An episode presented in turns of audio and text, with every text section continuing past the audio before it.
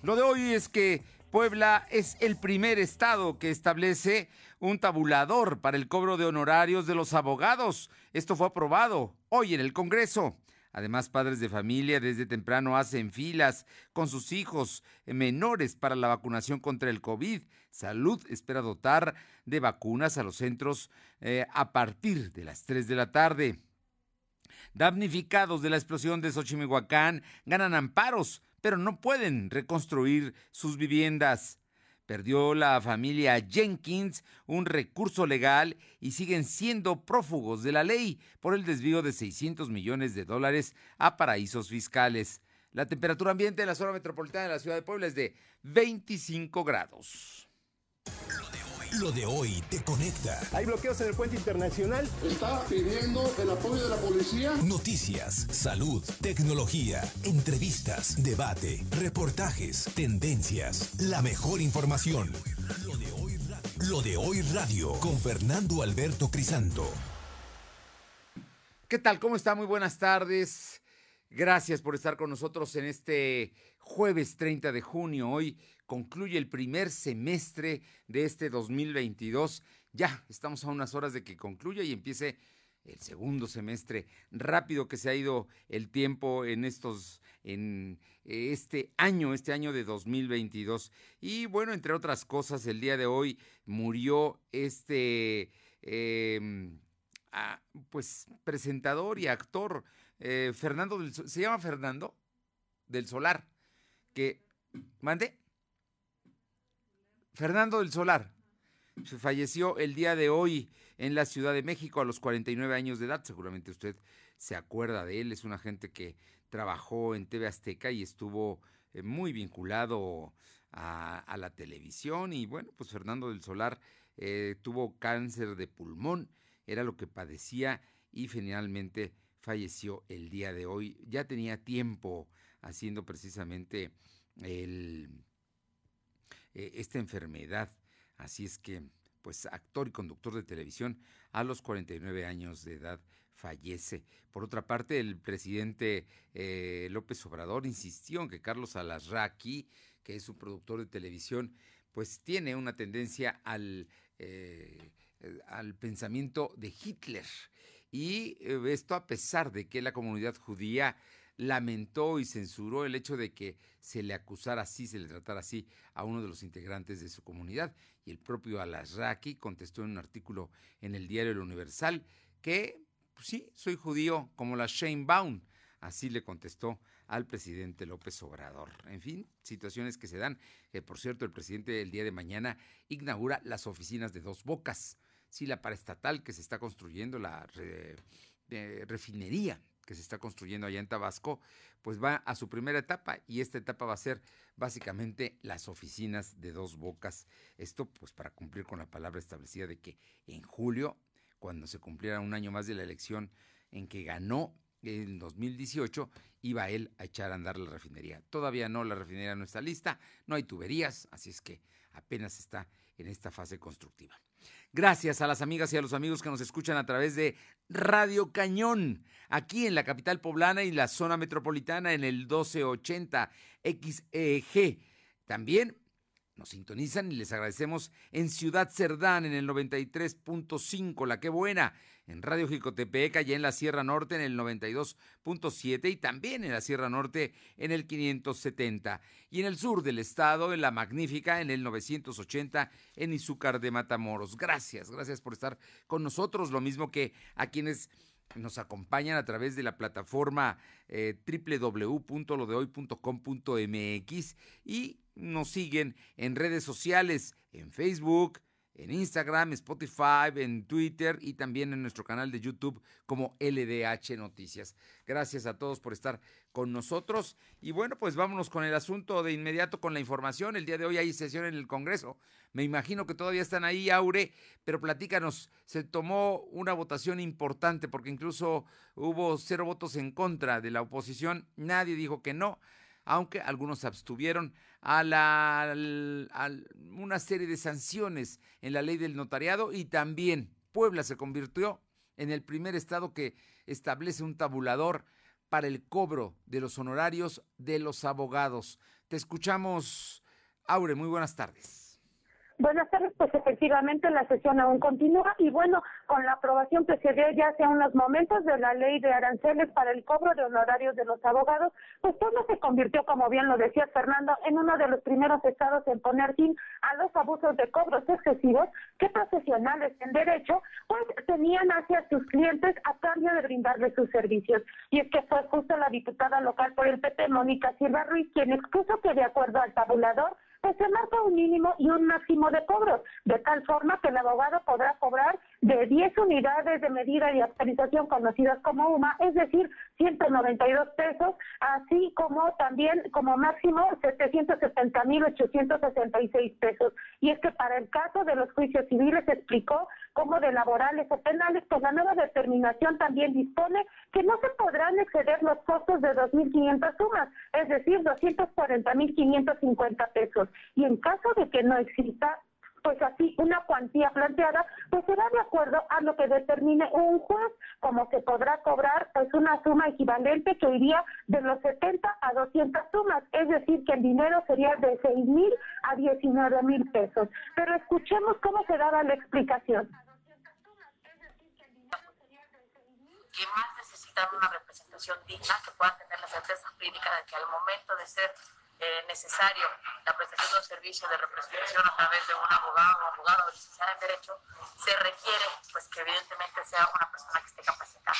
Pero para poder lograr que no existan abusos en el cobro de los servicios profesionales, es que esta ley, digamos que la, la estamos presentando con la intención y viene desde el Ejecutivo del Estado, la analizamos en Comisión de Gobernación y consideramos que y bueno, como escuchamos, aclaró que esta ley pues no la altera el desempeño de los abogados. Y da así también la oportunidad, Fernando, esto es muy importante, de que bueno, los abogados tienen la oportunidad de dialogar con sus clientes. Y en caso de que ambos pues lleguen a un acuerdo sobre una diferencia de cobro, pues esta tendrá que eh, darse bajo un convenio entre ambos para que no exista problema y bueno, así no serán sujetos de sanción. Y es que Mónica Silva también enfatizó que esta es una actualización de una ley que se tiene desde 1934 de ahí que radica la importancia pues de haber hecho esta aprobación este día, Fernando. Oye, entonces, a ver, hay un, mm, un mínimo y un máximo para el cobro. Cuando me estás hablando de esas cantidades, estás hablando de una, digamos, de una primera cita, de una, para que sepan la gente cuánto tiene que pagarle a un abogado, ¿no? Así es, de una cifra inicial de 192 pesos y que no debe de rebasar los 770 mil pesos. Y, y, hay que decirle a la gente, hay que explicarle que solamente podrán cobrar la cantidad más alta aquellos que tengan grado de doctor, o sea, ni siquiera un litigante, digamos, con licenciatura. Efectivamente, esto solamente, estos cobros solamente son aptos para los que son profesionales en derecho, es decir, nadie más pues tiene la facultad de hacer estos cobros, incluso se destaca que precisamente de eso se trata esta ley, de que sean los profesionales del derecho los que den el servicio y bueno, no dispongan esas acciones a terceros. Eh, y luego, los eh, la gente que tenga que llevar un litigio civil, penal, mercantil, eh, tendrá que hacerlo con un abogado y tendrá que llegar a un convenio. Ahí, ahí es donde se va a establecer precisamente. En eso no hay montos mínimos ni máximos. Efectivamente, ahí no hay montos. Ahí dijo que precisamente aquí radica la importancia en que tanto el abogado, el profesional en derecho, como con el cliente se tiene que llegar a un acuerdo, Fernando. Y, bueno, es en base a eso, a lo que se estipula entonces el monto, pero esto no tiene que ser de palabra, tiene que ser por escrito, igual tiene que estar avalado y sustentado bajo sellos. Y bueno, eh, es así como no se violará la ley y bueno, es así como también se deja abierta a que tanto el cliente como el abogado pues estén dispuestos a hacer tanto el pago como el cobro de esa cantidad. Bueno, yo te doy este dato porque, por ejemplo, los abogados laboralistas, en su mayoría, cobran entre el 30 y el 40% de lo que, en el caso de representar a un trabajador, de lo que hayan eh, conseguido de indemnización o de beneficio. Entonces, ahí son, son porcentajes, pero ese tiene que ser de común acuerdo. Así es, tiene que ser de común acuerdo y tiene que haber un papel de por medio que avale ese acuerdo. Un contrato. Te agradezco muchísimo, Aure. Muchas gracias. Gracias. Y pasando a otras cosas, Silvino Cuate nos da a conocer que el día de hoy, ayer por la noche, ya muy noche, después de las nueve y media de la noche, cerca de las diez, llegó un comunicado donde la Secretaría de Salud determinaba que ante eh, se habían acabado las vacunas, iba a mandar el día de hoy por nueva dotación de vacunas, por ello el día de hoy se retrasó a partir de las 3 de la tarde, eh, va a empezar eh, la aplicación de las vacunas en los cinco centros aquí en la capital poblana.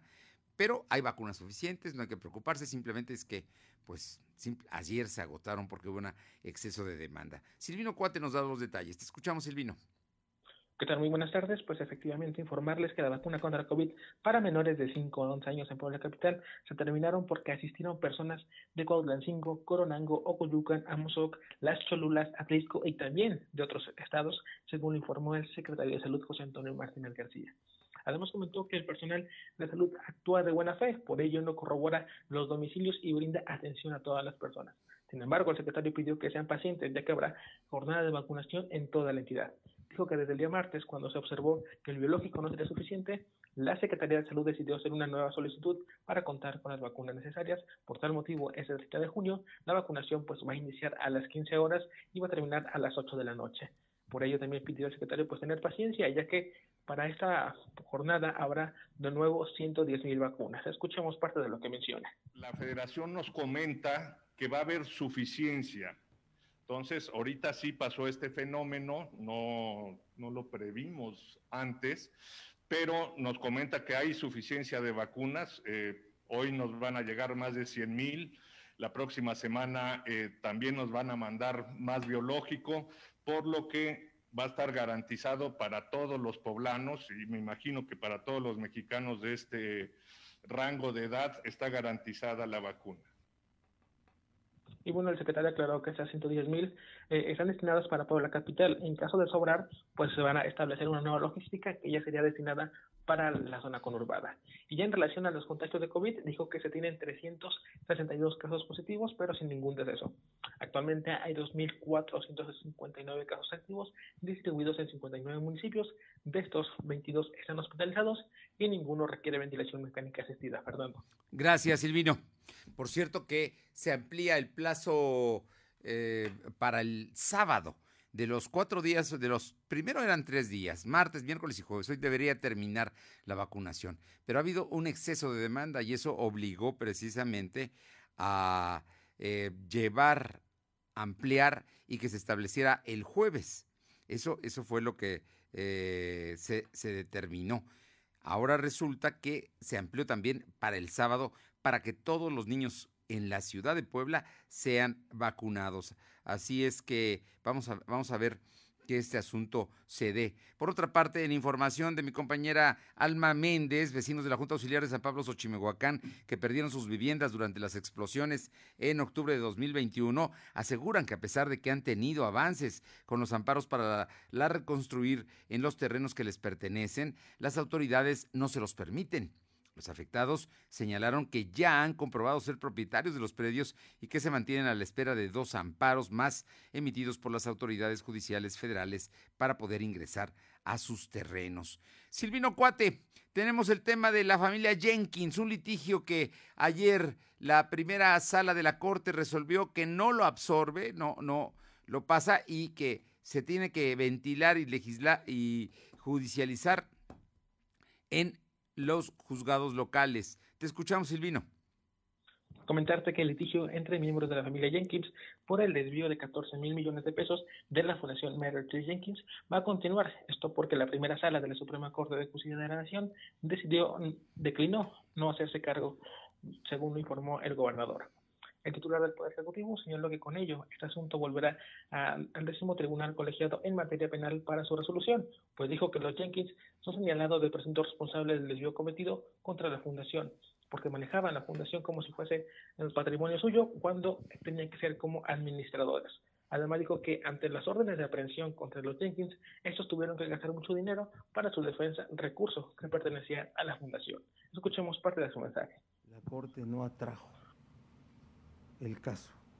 Y se queda el caso en manos de autoridades, de autoridades eh, de la Fiscalía General de la República, sobre todo, y de las otras autoridades del fuero común para Y bueno, cabe mencionar que el asunto abordado este miércoles fue promovido por Luisa Sofía de Landa, eh, Margarita Jenkins de Landa, María Eloida, y bueno, este caso fue pues descartado y tendrá que ser resuelto, como lo mencionabas, por tribunales locales, Fernando. Bueno, pues ahí, ahí se resolverá. Vamos a ver, el tema sigue pendiente y en este momento el estatus de la familia Jenkins, de todos los Jenkins, Landa y de la mamá, bueno, pues sigue siendo de prófugos de la justicia, porque hay órdenes de aprehensión en su contra. Gracias. Buenas tardes. Es la una de la tarde con 16 minutos. Una con 16. Lo de hoy es estar bien informado. No te desconectes. En breve regresamos. Regresamos. Las mujeres en México vivimos la peor crisis de violencia misógina y feminicida. Hoy todas las mujeres mexicanas de todas las edades vivimos el riesgo real de ser víctimas de violencia, desapariciones, abuso sexual, violación o feminicidio. Ignorarnos es invisibilizarnos y eso aumenta el riesgo que vivimos. En el PRD exigimos que sea prioridad nacional detener la violencia contra la mujer. No el tren Maya, no la reforma electoral, no las refinerías o el béisbol. Detener la violencia contra la mujer debe ser la prioridad. PRD. Lo de hoy eres tú. Tu opinión nos interesa. Deja tu mensaje vía WhatsApp al 2223 2375 83. Comparte tus imágenes y tus reportes por Telegram al 2223 2375 83. Raticida, gasolina, ácido sulfúrico, amoníaco, acetona. No importa qué droga química te metas Todas están hechas con veneno y de todas formas te destruyes. La sangre de las drogas nos mancha a todos. Mejor métete esto en la cabeza. Si te drogas, te dañas. Si necesitas ayuda, llama a la línea de la vida. 800-911-2000. Para vivir feliz, no necesitas meterte nada. Lo de hoy es estar bien informado. Estamos de vuelta con Fernando Alberto Crisanto. Son las 2 de la tarde con 18 minutos, 2 con 18 minutos y volvemos con mi compañero Silvino Cuate. El día de hoy el presidente municipal Eduardo Rivera Pérez dejó en claro, mañana empieza la aplicación de todo el tema que son los parquímetros en Puebla, sus cobros y las multas. Ojo, ya no, hoy se termina el periodo, digamos, de eh, aprendizaje. Mañana, quien estacione su coche en el centro tiene que respetar los lugares que están observados, tiene que, eh, hay para motos, hay para minusválidos, hay para carga y descarga. Y tendrá que poner su coche, pero también tendrá que pagar. Esto de acuerdo a lo que está establecido en el reglamento. Y eh, mi compañero Silvino Cuate estuvo em, con el presidente municipal y ahí esto fue lo que declaró Silvino. Te escuchamos informarte que el presidente Eduardo Rivera Pérez calificó como positivo el mes de prueba para la adaptación del funcionamiento de parquímetros en el centro histórico, de que a partir de este 1 de junio, los, julio, perdón, los poblanos serán sancionados si no respetan las reglas de operación. El alcalde señaló que durante la última semana de junio, los automovilistas pudieron conocer de qué forma serían sancionados, de que se estuvo distribuyendo una serie de multas sin validez, mismas que ya aplicarán a partir de este viernes aseguró que empresarios, comerciantes y habitantes del, centro histórico pues se han pronunciado a favor de los parquímetros. Escuchemos parte de su mensaje. Sí. Bueno, Rivera Pérez reiteró que su administración a ver, no, ya, ya, ya estaba que se Silvino, este... ya vamos al audio del de, presidente municipal. Que el orden nos ayuda a tener una mejor ciudad y una mejor convivencia y hemos nosotros estado pendientes, como ustedes han visto, que diferentes expresiones sociales, ciudadanas, empresarios, comerciantes, personas que viven en el centro histórico, la gran mayoría está a favor del tema del parquímetro. Además, están muy contentos de que eh, se transparenten los ingresos que se tienen al respecto del ingreso del cobro y por supuesto, el compromiso que nosotros hicimos es que también se estará transparentando la aplicación de ese recurso. Bien, como te mencionaba, el presidente señaló que este recurso sería utilizado principalmente para obras de infraestructura, donde serían, eh, pues son más reclamadas principalmente sobre la 16 e incluso la 18 poniente, Fernando. Bueno, así es que entonces el tema ya muy concreto es que mañana empieza, no hay vuelta de hoja, y mañana se empieza a aplicar ya eh, las cuotas y quien no pague, quien no cumpla, pues obviamente se hará sujeto a sanciones. Además de que a los primeros cinco días hábiles después de que se haya impuesto la sanción lo pague, habrá un descuento del 50%. Pero de ahí en fuera, las sanciones no son, no son tan bajas, este Silvino. Efectivamente, recordemos que estas incluso llegan hasta los nueve mil pesos, entonces muy importante estar pendiente y respetar las reglas de operación, que como bien lo señalabas, son el hecho de no pasarte las cuatro horas, respetar los, la delimitación que tiene cada parquímetro y sobre todo también no violar eh, cada espacio determinado, que algunos son de descarga, otros para personas inválidas y otras para las personas con, eh, con autos y otras con motos, Fernando. Oye, bueno, todo esto, todas estas declaraciones de Eduardo Rivera se dieron en el contexto de la inauguración de un ecoparque allá en la zona de, es el fraccionamiento Héroes de Puebla que está enfrente, lo divide una calle de la 25 zona militar. Efectivamente, Eduardo Rivera Pérez encabezó la entrega del ecoparque 2 de abril, ubicado en la colonia Héroes de Puebla, que tuvo una inversión de 3.6 millones de pesos. En el uso de la palabra, el alcalde destacó que en esos meses de su administración se han rehabilitado seis parques y cinco canchas. Además, con la entrega del ecoparque, se va a beneficiar a cerca de 15.000 personas que podrán utilizarlo. Indicó que esta obra de rehabilitación consistió en el adoquinamiento de 1.391 metros cuadrados, la atención de más de 2.300 metros cuadrados de área verde, además del mantenimiento de juegos infantiles y aparatos de calistenia, la instalación de la luminaria de la plaza y zonas perimetrales, más la colocación de bancas nuevas, al igual que de mesas. Escuchemos parte del mensaje del alcalde recorrí aquí las calles, hice una caminata, hicimos una caminata, veníamos junto con Manolo en la campaña, nos reunimos aquí con los vecinos y la primera solicitud que me hicieron aquí en la Junta Auxiliar es ver nuestro parque en qué condiciones está. Aquí podemos tener el antes, totalmente olvidado, ¿sí? Eh, destruido, grafiteado, sin iluminación, sin juegos infantiles y lo que hacía yo en esos momentos de campaña era registrar las principales solicitudes que teníamos en las diferentes comunidades que yo visitaba, colonias, juntas auxiliares, unidades habitacionales. Bueno, el alcalde también pidió a los vecinos tener una organización puntual para tener un mantenimiento y una limpieza constante a este ecoparque, Fernando. Muy bien, quedó bien, ¿no? Quedó bonito, vi fotografías y me parece que le, le echaron ganas ahí los constructores. Efectivamente, como lo mencionas, lo destacable es que también, pues además de ser un parque donde todas las personas pueden acudir, se puede notar, eh, es muy notorio, eh, los árboles son destacables y esto hace que tenga una cercanía pues más presente con la naturaleza y es, es, un, es un parque que quedó eh, muy bien instalado, la verdad es que tiene mucha diversidad en, en, cuanto a la distribución de árboles, Fernando. 2.300 metros cuadrados de áreas verdes, ¿eh? no son pocas. Te agradezco mucho, Silvino. Buenas tardes. Buena tarde, por cierto, el día de mañana se celebra para los fieles devotos al Señor de las Maravillas. Así sucede todos los 1 de julio.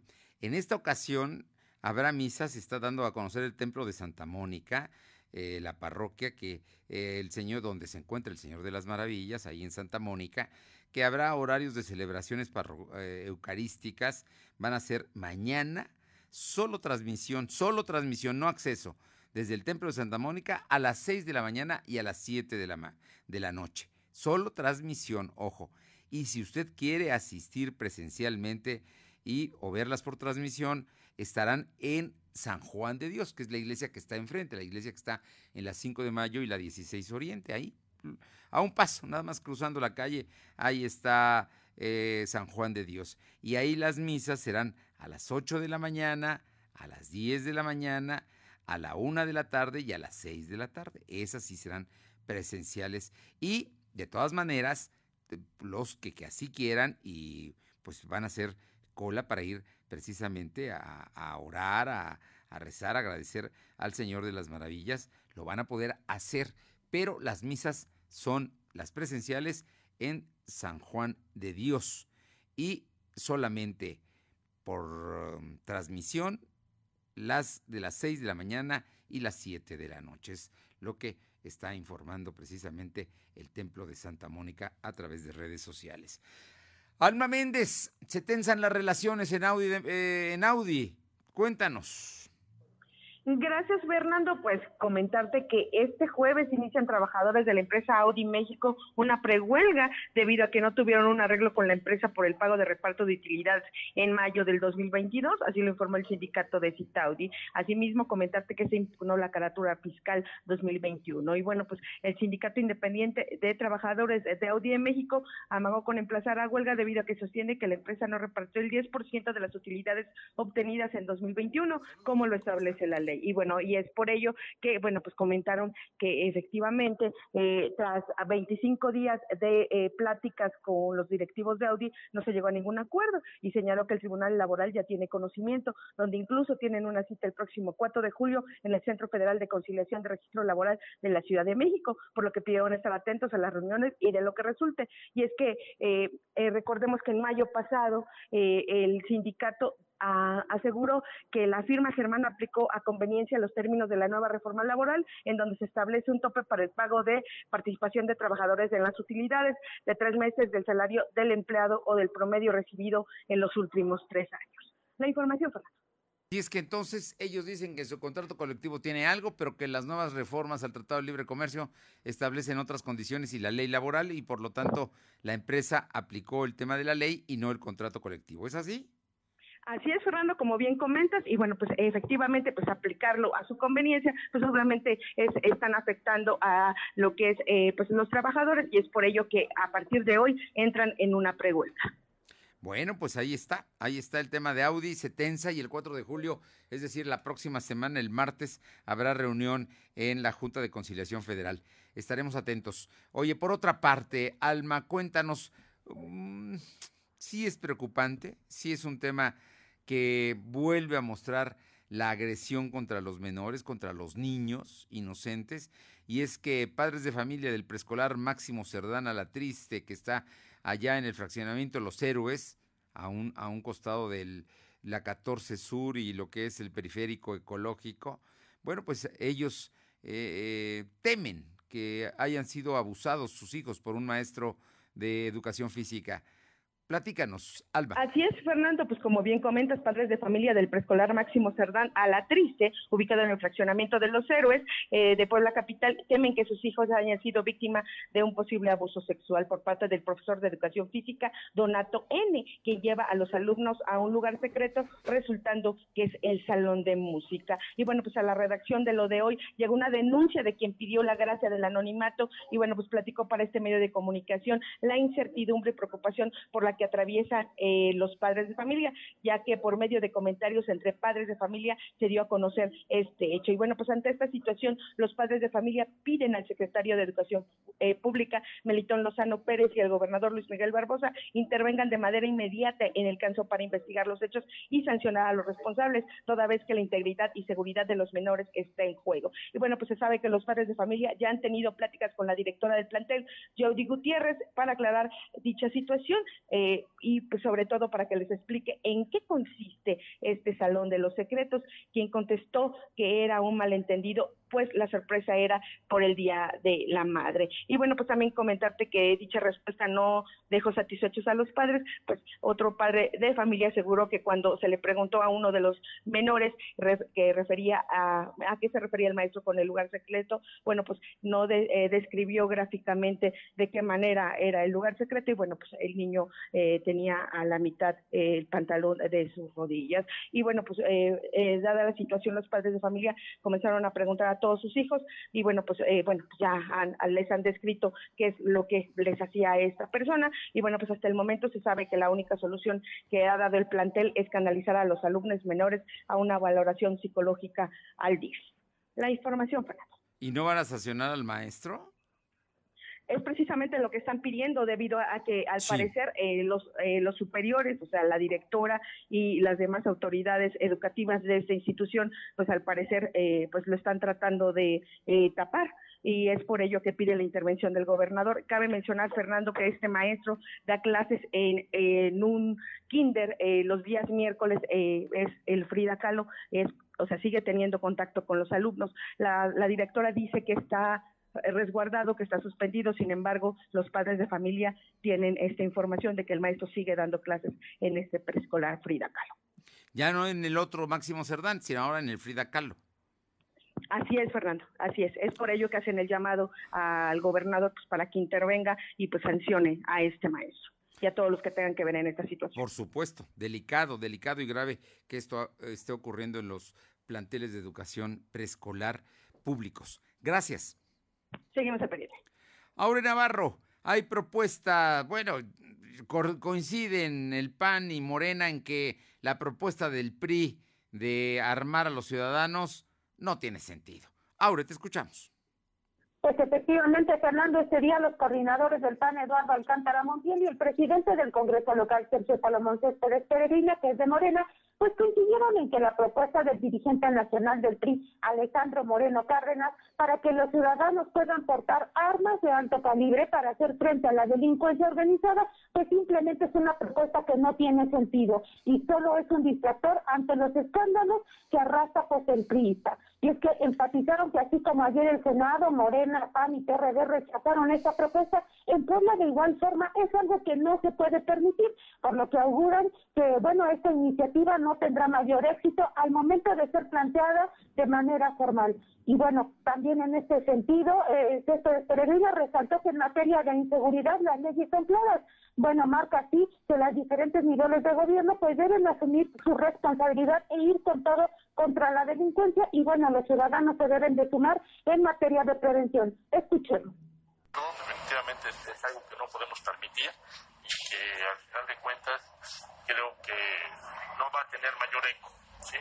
Creo que tenemos que actuar con mucha responsabilidad y los diferentes niveles de gobierno asumir la parte que les corresponda. Creo es que el presidente nacional del PRI que se ha visto envuelto en una serie de escándalos, lo que quiere es como quitarse el estigma que trae encima ahorita, la marca que tiene encima, y saca esta ocurrencia que yo creo que, si bien estamos de acuerdo con el abrazo,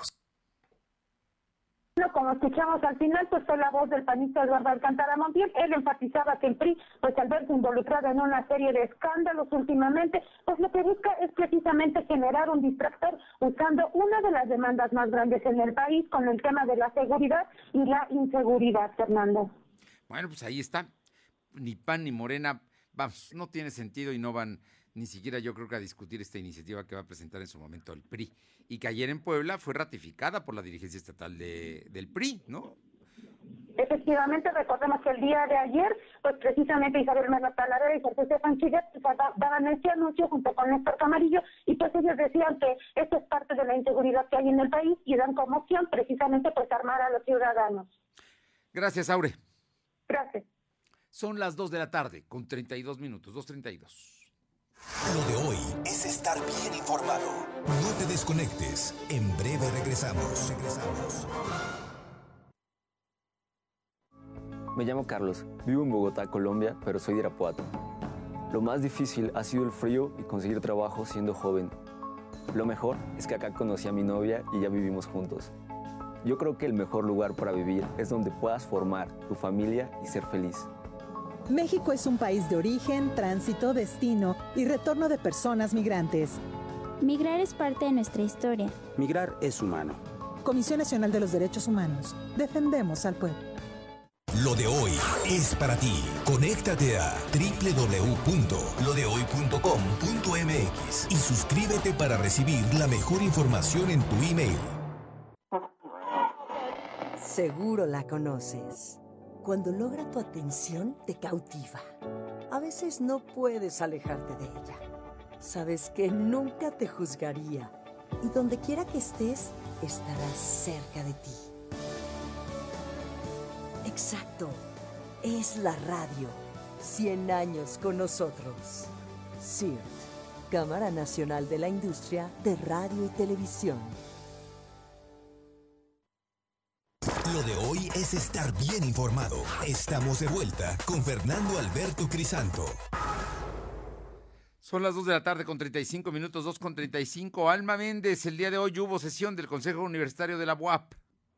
Así es, Fernando, pues comentarte que por unanimidad el Consejo Universitario de la UAP avaló la condonación del pago de inscripción, reinscripción y servicios escolares durante el nivel académico de ingreso, excepto la cédula profesional para alumnos de 11 municipios con alto índice de marginación, ya que la gente no tiene capacidad económica para acceder a la educación y podrán gozar de este beneficio. Los municipios eh, que son eh, están siendo considerados son Acteopan, Coyomeapan, Elos Ochitlán, Huehuetlán, Huitlalpan, Olintla, San Sebastián Tlacotepec, Tepango de Rodríguez, Vicente Guerrero, Soquitlán y y Chicotlán. Recordemos que la rectora Lilia Cedillo señaló que una de las tareas de su administración sería apoyar a los estudiantes de las zonas de la Mixteca, así como de la Sierra Norte, donde se ofertan diversas licenciaturas como económico-administrativas hasta los agropecuarios, por lo que el objetivo de su ingreso, el ingreso de estos alumnos sea de manera directa. Esto es parte de lo que comenta, eh, se comentó en el Consejo Universitario de hoy. Identificados como muy alta marginación. Estos son Acteopan, Coyomeapan, Elosochitlán, Huehuetla, Huetlaipan, Olintla, San Sebastián Tlacotepec, Tepango de Rodríguez, Vicente Guerrero, Chicotlán y Soquiatlán. Y en el caso específico del municipio de Ixtepec, que se encuentra enclavado en la Sierra Nororiental, se ha puesto en marcha el Bachillerato Tecnológico Agropecuario, perteneciente al Complejo Regional Nororiental, primer programa de nivel medio superior en este tipo en la universidad. Finalmente, recuerdo que estos estudiantes no pagarán la inscripción ni ninguna otra cuota, así cuenta con un excelente desempeño académico. La información, Fernanda. A ver, para que nos quede claro, los estudiantes de esos municipios o que están en las unidades regionales y son de esos municipios, es los que no van a tener, van a tener condonación de pagos. Así es, Fernando, tal cual lo comentas, efectivamente son tanto los que ya se encuentran estudiando como los que van a ingresar apenas. Ellos son los que serán beneficiados con este que se aprobó en el Consejo Universitario. te comento esto porque, porque, por ejemplo, yo puedo ser de Coyomeapan y estar estudiando aquí en la capital poblana, pero yo no soy beneficiario de esta condonación. Sí, incluso eh, comentar que efectivamente lo que hicieron fue, bueno, fue un estudio y en la cual, bueno, los alumnos eh, venían de esta de estos municipios y bueno pues se dieron cuenta que efectivamente estaban totalmente eh, tenían problemas eh, para poder eh, solventar los estudios. Es por ello que el consejo bueno como la rectora ya le había dicho hizo la propuesta y bueno hoy fue aprobado. Fue aprobado. Entonces el hecho de que tú seas de esos municipios no importa en el, en el lugar donde estés tomando la, la carrera, pero simple y sencillamente le van a condonar los pagos. Así es, efectivamente, es lo que van a condonar. Y bueno, pues ella ha comentado que por lo regular ese tipo de estudiantes son los que más ganas le echan a la universidad. Es por ello que ella, bueno, pues eh, va a ser una manera de premiar. Gracias.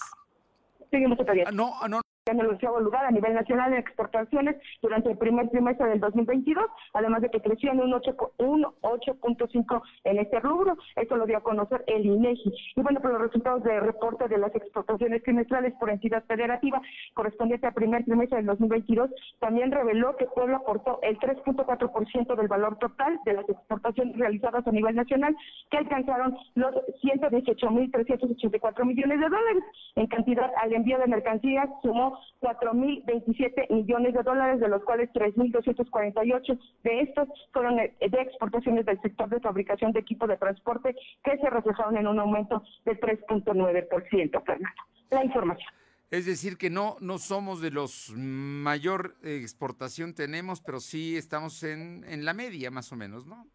Así es, estamos en el onceavo lugar y bueno, pues eh, ahora sí que nos estamos recuperando. Bien, ¿algo más, Alma?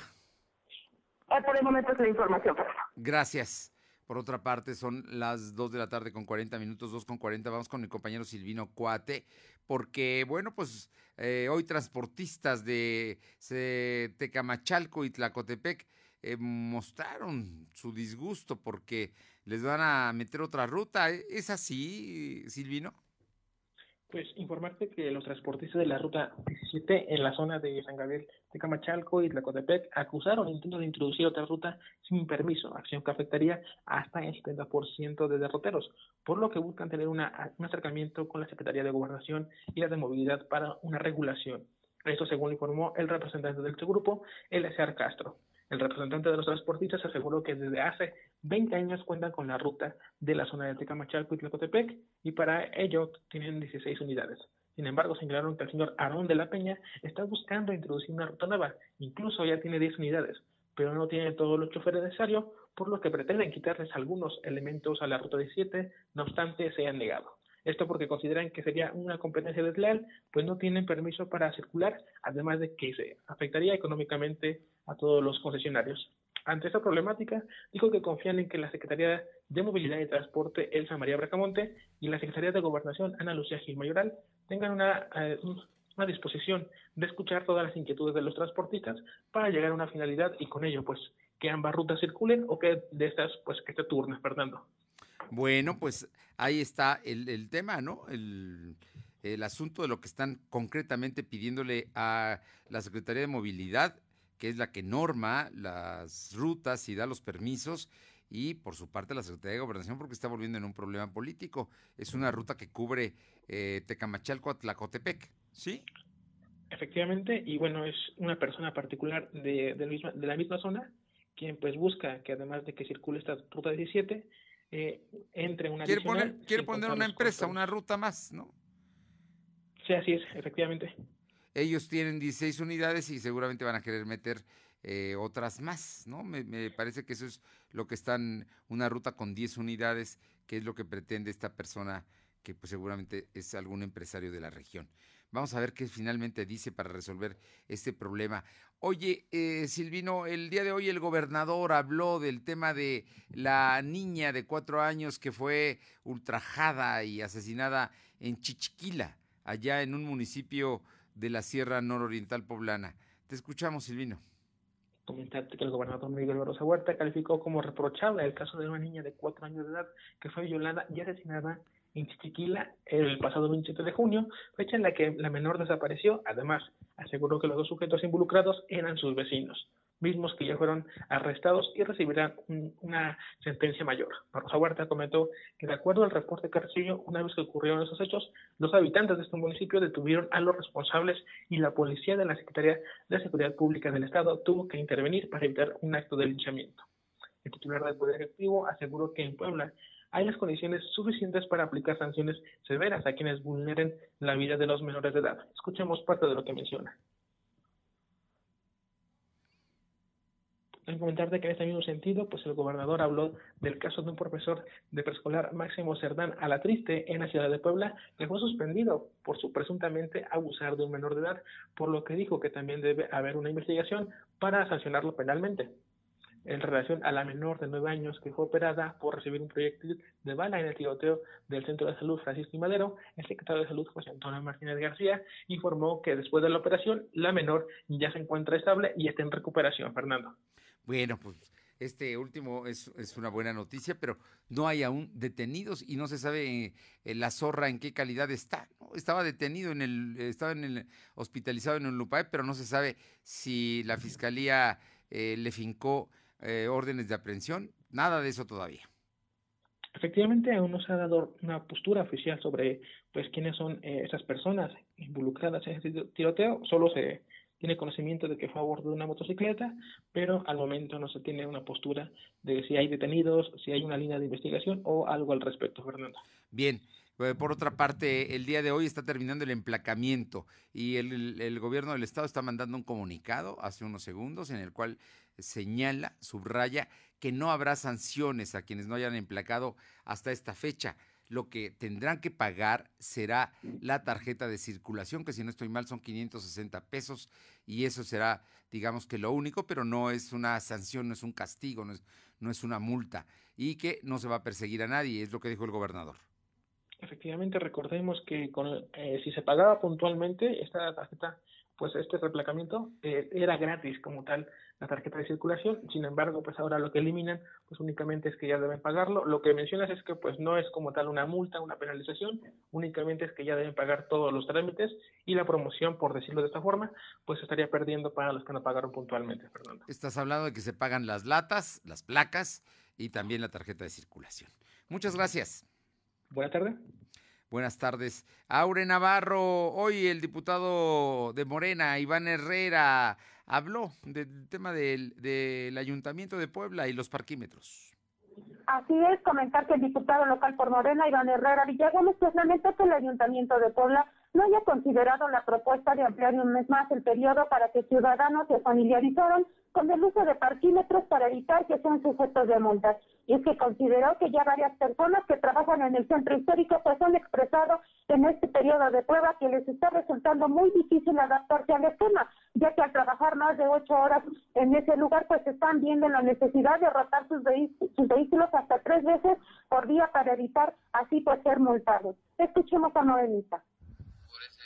Para que llegara ese día, creo que no se fue muy empático, que no se, que fue, se fue, fueron muy cerrados en relación al exhorto que se les hizo por parte del Congreso, de todos los diputados de Morena y del PT, para que pudieran dar un mes más de prórroga para y bueno, el morenista dijo que varios vecinos le han confiado a él que lo más difícil de todo este proceso pues es entender el uso de la aplicación que dispuso para este fin, por lo que consideró que el gobierno municipal pues tenía la oportunidad de haber permitido ampliar pues un mes más este periodo de prueba para que los poblanos pues se sientan más familiarizados con el uso de los parquímetros, Fernando. Bueno, pues no, simplemente lamentan que no se haya dado más tiempo para eh, familiarizarse con el uso de parquímetros. A partir de mañana se aplican ya las, eh, las multas a quienes no cumplan. Oye, Aure, por otra parte, en el Congreso del Estado, el tema de las notarías también se fue aprobado el día de hoy, discutido y aprobado lo que ya estaba aprobado en comisiones. Así es, en el estado de todo, pues las notarías a partir de eso, donde se incurre en una omisión o prácticas de corrupción por parte de los fedatarios, pues estos serán sujetos a castigos de uno a cinco años de prisión, Fernando. Así lo estipulan pues ya las reformas que se hicieron este sí. y que bueno, se aprobaron en la ley del notariado. Y es que en cuanto a las multas, diputados aprobaron que estas fueran de 100 a 500 sumas, lo que se traduce en sumas que van de los 9.622 pesos hasta los 48.110 pesos ya que la intención pues es evitar justamente que los fedatarios provoquen daño patrimonial a propietarios. Escuchemos cómo sería la aprobación. 25 votos a favor, 0 votos en contra y 2 abstenciones por virtud del cual se reforman y adicionan diversas disposiciones de la Ley del Notariado para el Estado de Puebla y del Código Soberano de Puebla, envíese la minuta al Ejecutivo del Estado para su publicación en el periódico oficial del Estado. Y bueno, es así como lo anterior fue aprobado con el objetivo de evitar que notarios pues incurran en omisiones o irregularidades respecto a los pagos por transmisión de derechos sobre inmuebles o cualquier objeto de valor y evitar así cualquier riesgo que se incurra, bueno, en algún delito como fraude, Fernando. Bueno, pues ahí está ya. cárcel a los fedatarios públicos de uno hasta cinco años de prisión, además de que les van a retirar precisamente la notaría.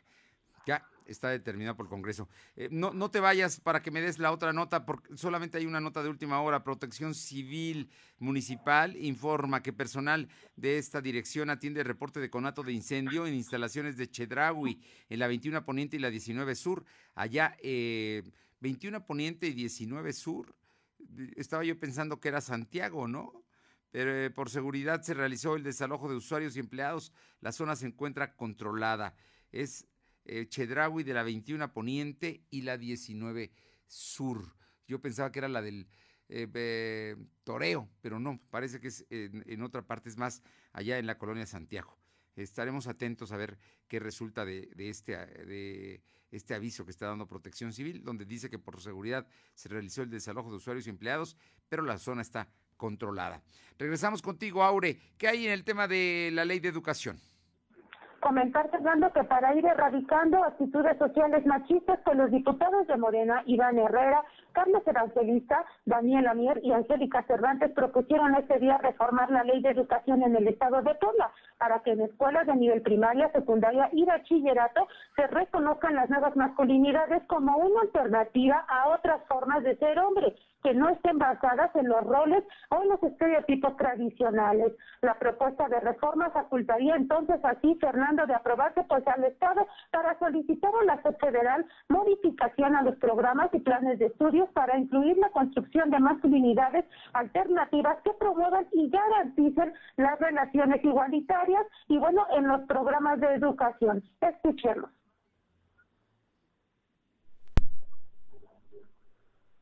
Sí, no, no tenemos el audio.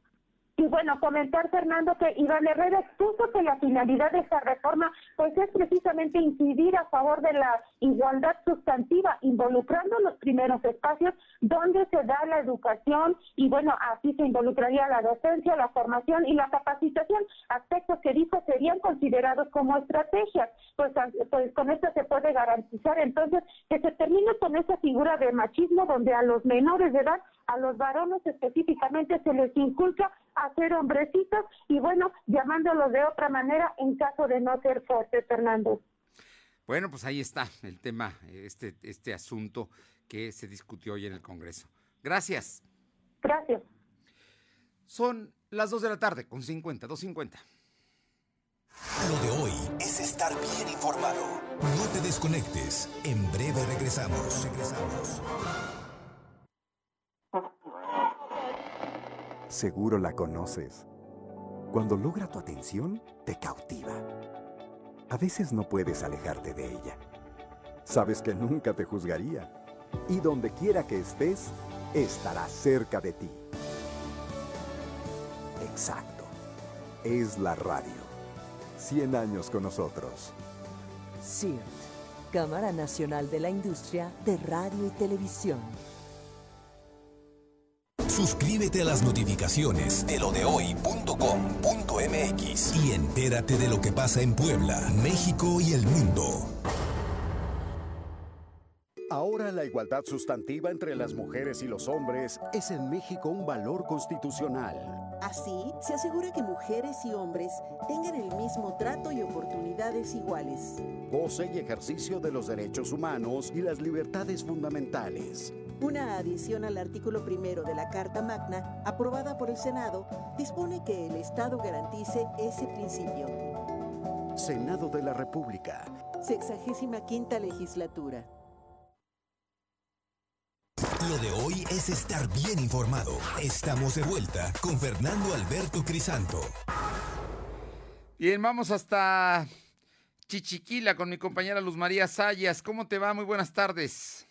Hola, ¿qué tal, Fernando? Muy buenas tardes para ti, nuestros amigos de lo de hoy. Te comento que la Policía Estatal de estatal detiene a dos presuntos homicidios, homicidas en Chichiquila. Agentes de la Policía Estatal detuvieron a dos hombres presuntamente responsables de la muerte de una menor en el municipio ya mencionado. Como parte del operativo Centinela, los uniformados realizaban labores de vigilancia cuando fueron informados de un grupo que un grupo de personas tenían retenidos a los presuntos homicidas. Tras aplicar los protocolos, los policías bueno, pudieron eh, llevar y custodiar a Mauricio N. y Antonio N. de 19 y 20 años de edad y fueron rescatados y puestos a disposición de las autoridades ministeriales para determinar su situación jurídica, Fernando. Pero también esto, esto también va unado al último adiós de Brenda.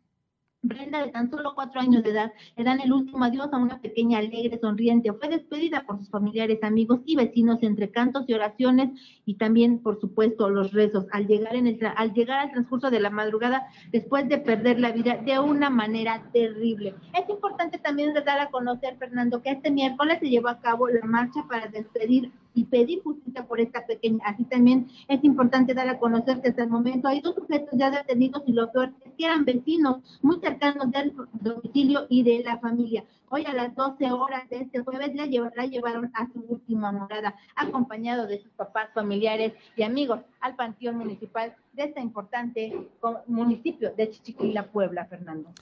Caray, oye, y ver que los jóvenes, porque son unos jóvenes de 19 y 20 años, ¿no? Fueron tres eh, pero uno es de, de 19 y otro es de 20 años, los que ya están detenidos. Falta otro y eran vecinos de esta, de la familia de esta niña de Brenda de cuatro años.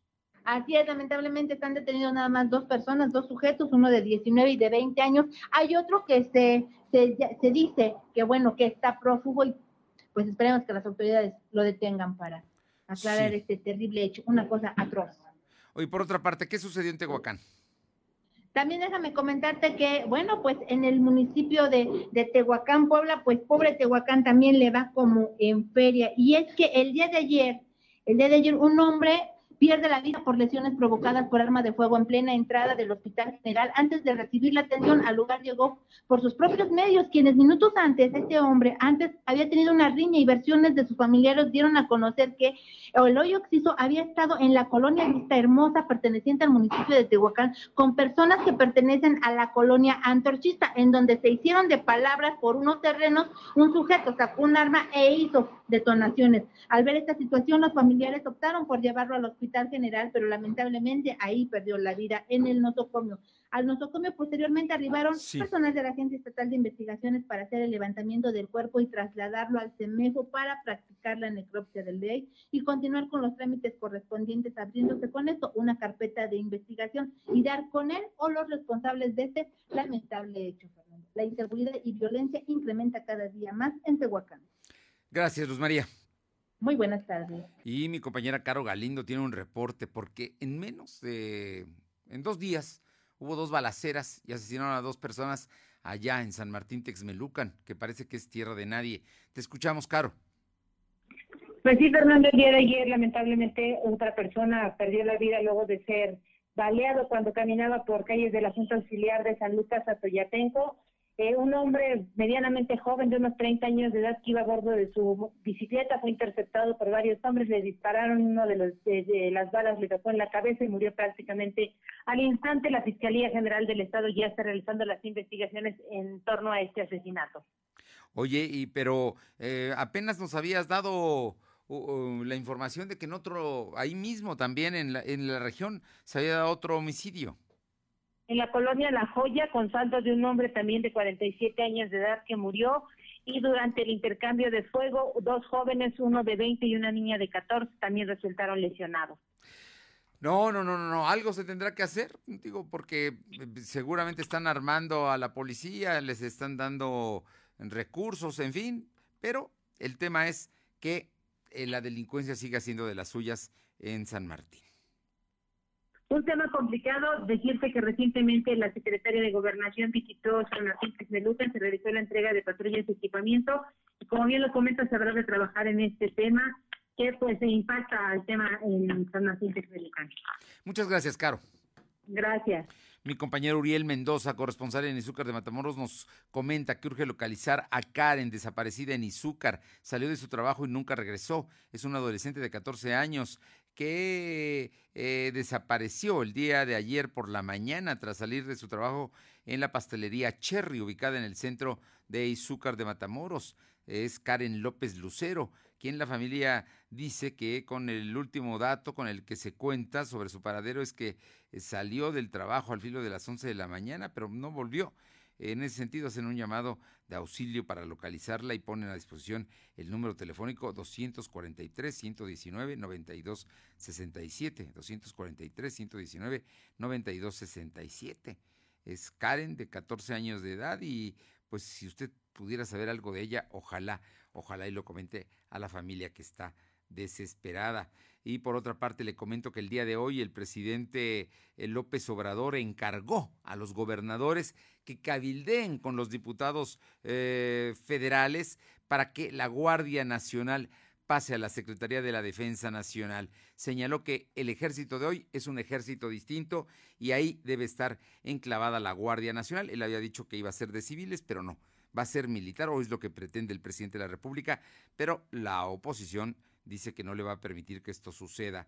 Eh, pero ahí está la disputa política. Fernando El Solar falleció a los 49 años víctima de cáncer pulmonar y como le decía yo, a la Raki eh, hitleriano, dijo López Obrador tras la crítica que le hizo la comunidad judía.